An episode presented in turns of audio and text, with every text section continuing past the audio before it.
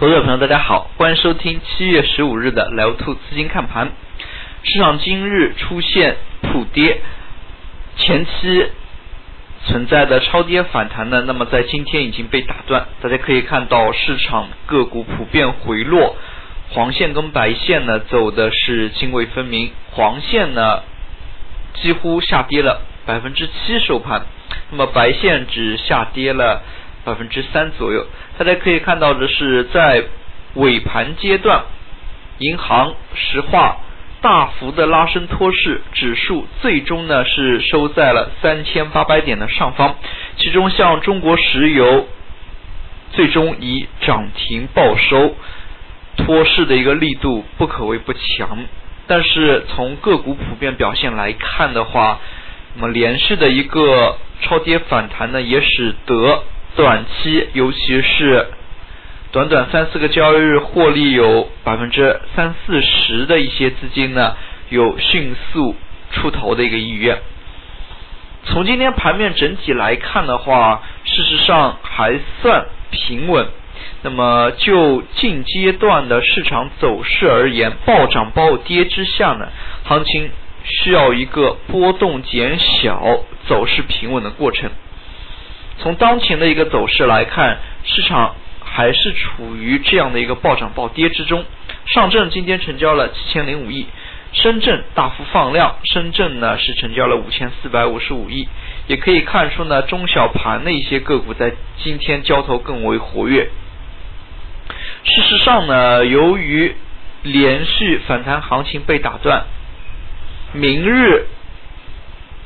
市场走势呢？那么也是平升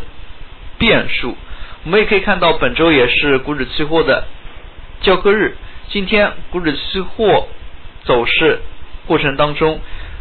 几个合约呢都是偏向于空头一方。从个股的走势来看，值得注意的是，明天或许也有不少个股复盘。从今天盘面来看的话，像今天复盘的个股就已经是出现成交放量，那么和上周四、上周五复盘的个股呢有较大的区别，尤其是上周五、本周一复盘的个股几乎都是无量点涨停的。那么今天复盘的一些个股，午后在市场跳水过程当中呢放量较大，那么对于明日有复盘的个股而言呢，可能也是一个考验。那么从六十分钟线来看，粗略的我们把五千一百七十八点下行到三千三百七十四点的，那么可以看成是一个下降通道，并且这个六十分钟当中的一个下降通道，它下行的速率呢非常的快。那么从周一周二强势反弹之后呢那？这样的一个快速下降通道已经被打破，但是我们也可以看到的是，新的一个趋势呢尚未明朗化，那么并没有说是走出强势的 V 式反转。昨天我们在课程当中也说到过，那么事实上呢，从整个一个市场走势来看，那么如果从反弹呢由强到弱呢，可以。分为图形上可以分为几个变化，那么像最强的 V 字形，那么其次呢像头肩底的一个形态，那么或许再弱一点呢就是 W 双底的一个形态，那么究其核心的一个要素呢就是时间，那么也就是说这个反弹上去所花的时间从短到长。那么这一次呢，我们可以看到相当多数的一些券商呢，也是承诺四千五百点之前不减持。那么所以，在四千五百点前，那么也是给二级市场的投资朋友以想象空间。但是整体的一个趋势来看的话，近阶段持筹心态依然是非常的不稳定。那么类似于像创业板连续反弹多日之后呢，今天再度出现了。大阴线，并且成交是大幅放量，也可以看出呢，随着复盘加速的增多呢，对于二级市场当中的一个资金呢，有明显的分流作用。那么尤其大家也可以看到，在最近一段时间内，对于外围一些配资非实名制进行交易的一些账户，那么证监会呢也是在严查。那么在这个阶段，可能会引起市场小幅的一个波动。那么事实上呢，在连续大幅的一个超跌反弹之后，市场出现这样的一个波动呢，也是在情理当中。毕竟不少个股涨了百分之。四五十，如果从底部进行计算的话，那么它如果回撤个百分之十、百分之二十呢，也是情理之中。那么从盘面来看的话，板块当中依然是以资金流出为主的。前两个交易日我们已经注意到了这个现象。那么今天呢，市场向资金流出这一块呢，做出了妥协。大家可以看到的是，之前只要是市场有所背离的话，那么必定是预示着多空双方的一个博弈呢会进行加剧。那么从短期来看，市场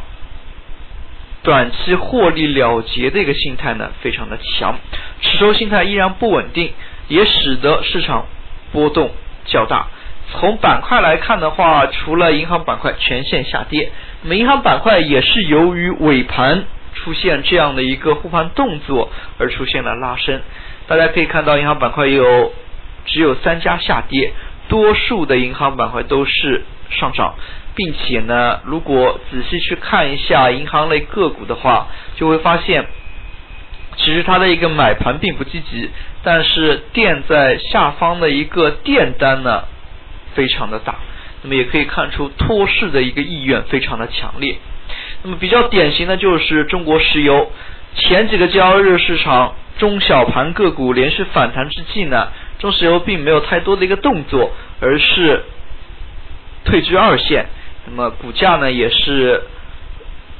小幅下跌。像今天指数下挫的一个同时，石油是大幅走强，尤其是尾盘，甚至是拉出了涨停。大家可以看到，在买二买三当中垫出的一个垫单的量呢，也是非常的大。那么像这样的一些动作呢，也是提醒市场。那么一旦整个市场支撑不住，会有一些权重股呢有放量护盘的一个动作。那么也是由于中石油的这样的一个护盘，沪指今天才能站上三千八百点。那么我们最后再来看一下涨跌幅榜。事实上，今天的上涨个股家数大幅的减少，只有一百五十二家个股上涨超过百分之九。大家也可以看到，随着市场的大幅波动，尚未复盘的个股呢，会有较大的一个压力。今天复盘的个股。非常多的一些个股都是出现了成交放量的一个现象，那么也可以说明市场波动之下呢，市场的一个持筹心态非常不稳。那么与此同时，在跌幅榜当中，下跌超百分之九的个股呢，超过了一千三百多家，也可以看出整体的一个市场短线心态非常的强。那哪怕是机构呢，也是有短线。操作为主的一个思路，当长线资金缺失的一个情况之下，那么也使得整个一个市场它的一个波动性大幅提升，也使得市场整体的一个操作难度呢大幅增大。在这样的一个市场环境当中呢，投资朋友后市还是要以谨慎为主。对于强反弹而言的话，那么市场又到了一个分化的关口。对于后市而言，谨慎总归是没错的。好了，今天的讲解就到这里，也谢谢大家的收听，再见。